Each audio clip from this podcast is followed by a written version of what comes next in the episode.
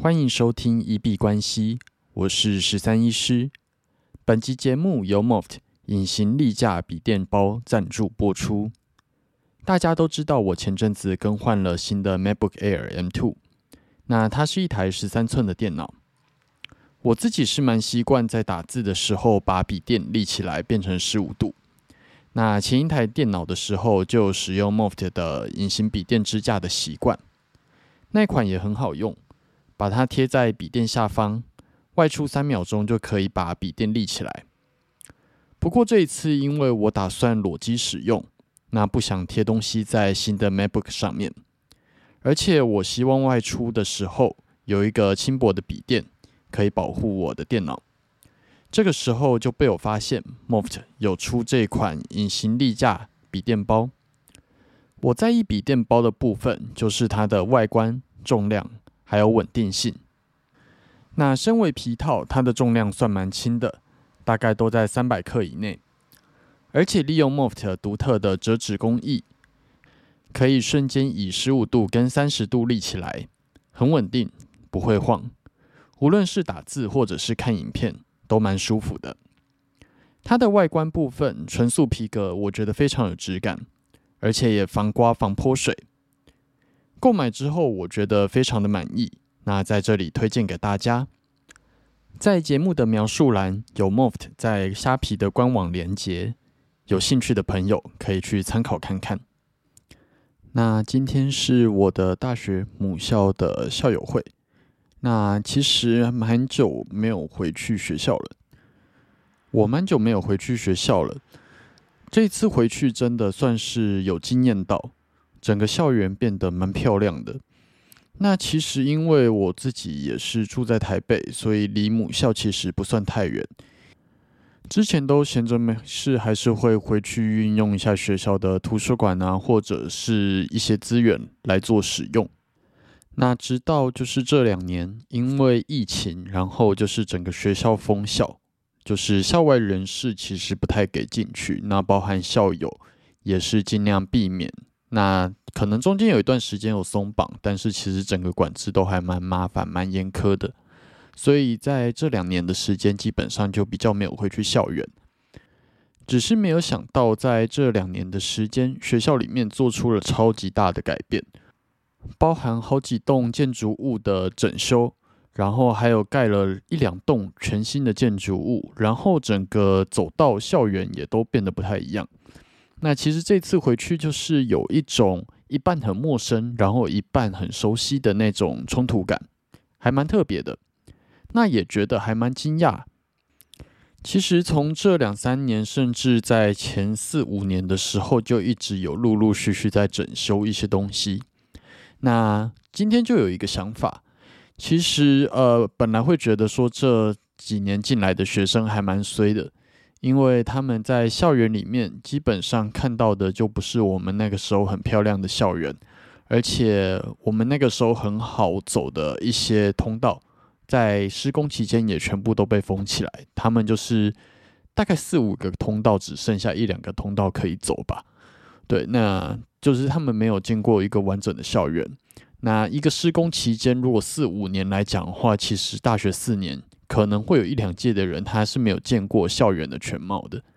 那但是在这一次回去之后，发现呃，其实你把时间看长一点，这四五年一撑过，然后可能这四五年很不方便，甚至有一些人没有办法看到完整的校园。但是阵痛期一撑过之后，整个学校它确实是变得焕然一新的。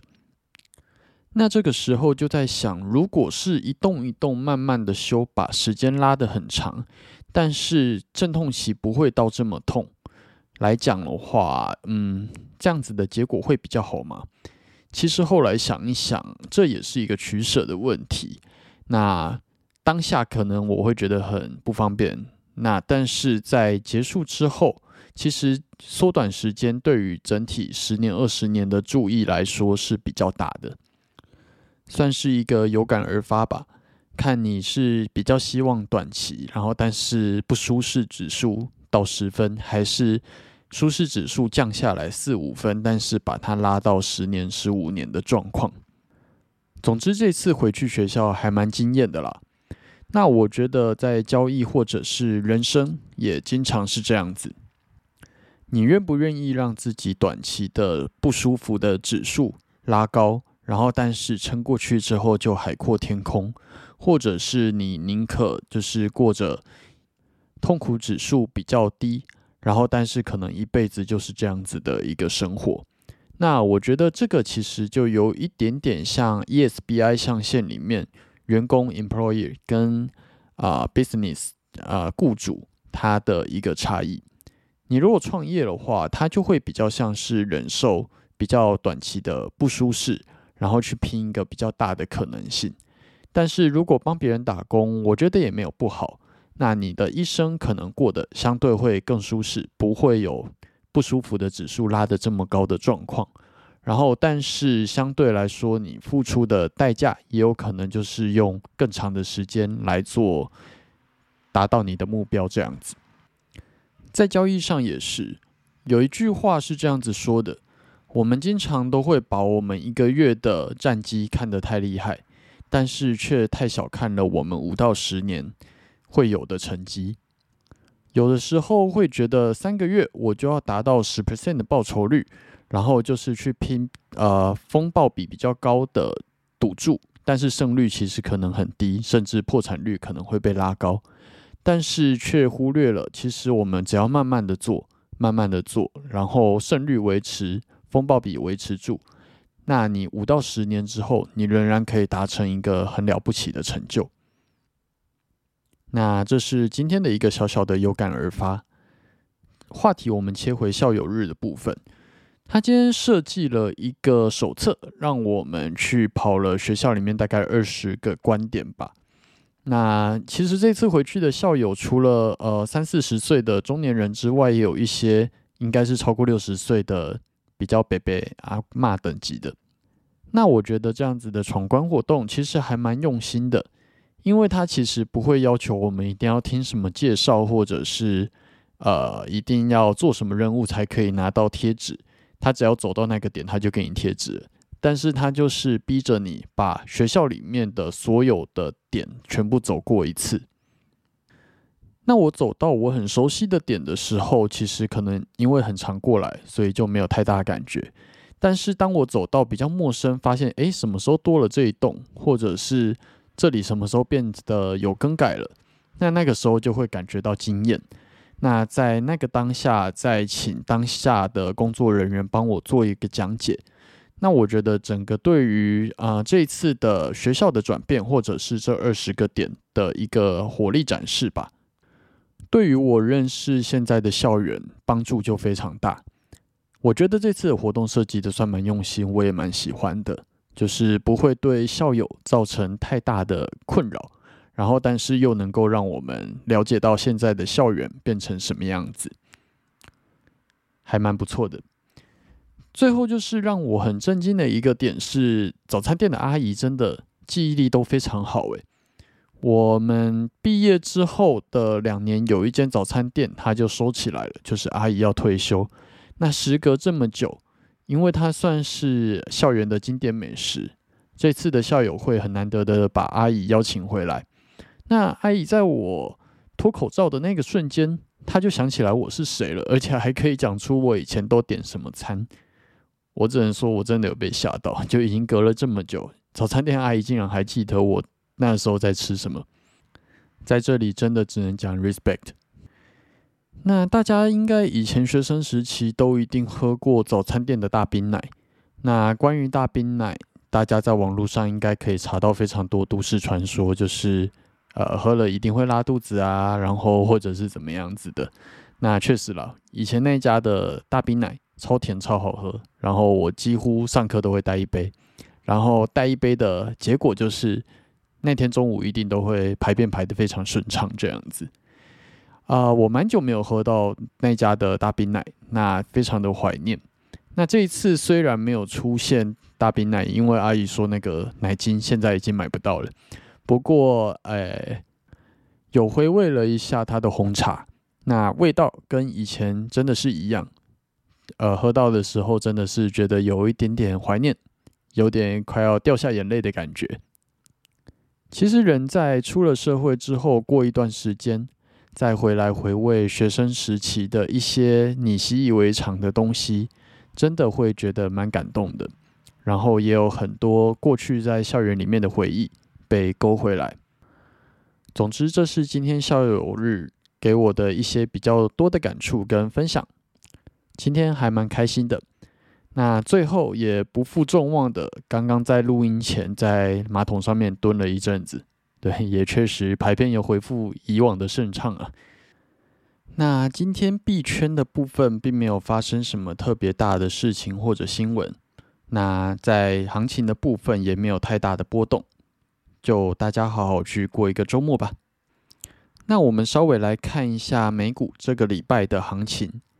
S M P 五百这个礼拜最后是收在四千零七十一，最高点一度冲到了四千一百，那最低点在三千九百三十七。这个礼拜啊，一共是涨了一点一三 percent。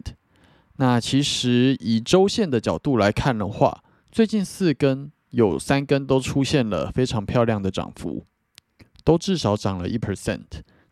均线的部分也开始调整它的转向。算是一个非常不错的回调。那这个礼拜也顺利站稳了四千点，继续的向上发展。那如果以 higher high 的角度来看的话，目前的下一个压力位可能会落在四千两百五、四千两百八这个位置。如果有机会突破并且站稳的话，那这个 W 型角就有可能开始往上发展成一个多头的趋势。这个礼拜除了礼拜一下跌之后，在礼拜二它其实就在三千九百六这个位置撑住了。那主要是在礼拜三十一月三十号的时候，往上涨了三点一 percent，把前面的下跌给全部的给吃回来了，并且也突破了之前比较卡关的四千零四十点的位置。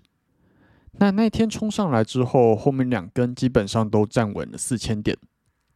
多军的气势表现的还算蛮不错的，那希望下个礼拜能够继续的向上去做发展。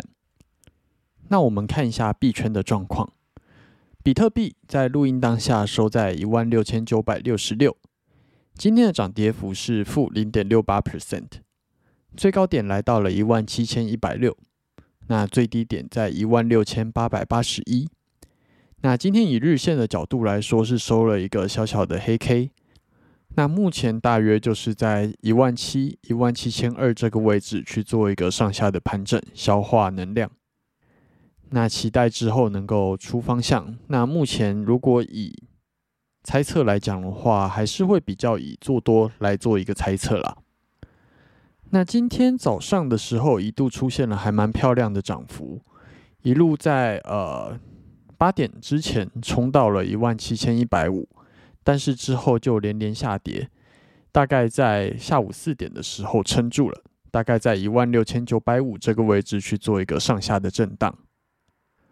不过目前的均线都已经收敛起来了，那呃应该很快就有机会去走出一个新的方向。以高低点来看的话，目前还是一个多头走势，所以还是会猜测往上发展的机会会比较大。那明天我们再稍微跟大家统整一下这个礼拜比特币的走势。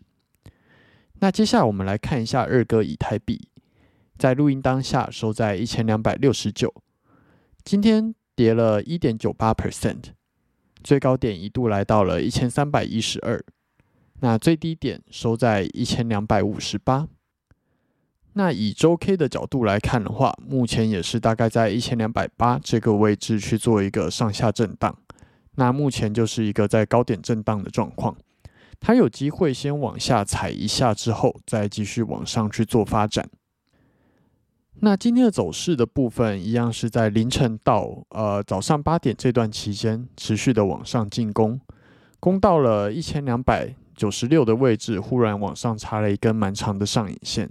一度冲到了一千三百一十二，但是很快的收针之后往下去做发展，那有可能就是一个被迫止损的一个空军认输的位置了。那在三点左右回到了一千两百七这个位置，那接下来都在这边去做一个上下的盘整震荡。但是以黑 K 的角度来说，它跌的幅度比比特币在更多，所以刚刚才会比较猜测它接下来还会再往下回踩一下，之后再继续往上去做发动。那我自己来讲的话，这两天我猜测应该是没有什么太大的波动。那我自己的单子在消息面那天也全部都已经出掉了，所以这两天先好好休息。明天再来跟大家分享一下以太币这个礼拜的走势。那操作的部分有可能就等到礼拜一再重新开始进行。最后，我们进入 Q&A 的部分。我们的节目在 Apple Podcast 跟 First Story 上面都有开启文字留言跟语音信箱。如果有任何的问题想要询问、交流。或者是纯粹想要聊天拉塞，都欢迎留言。我们如果有看到，就会在节目中做出回复。那如果有厂商希望进行业务合作，都欢迎来信 crypto doctor 十三一小老鼠 gmail dot com crypto doctor 十三一小老鼠 gmail dot com。好，那我们这集节目就先到这边。最后提醒：以上节目内容都只属于个人市场观察分享，绝非投资建议。我只为自己的钱包负责。加密货币属于高风险交易，请谨慎小心。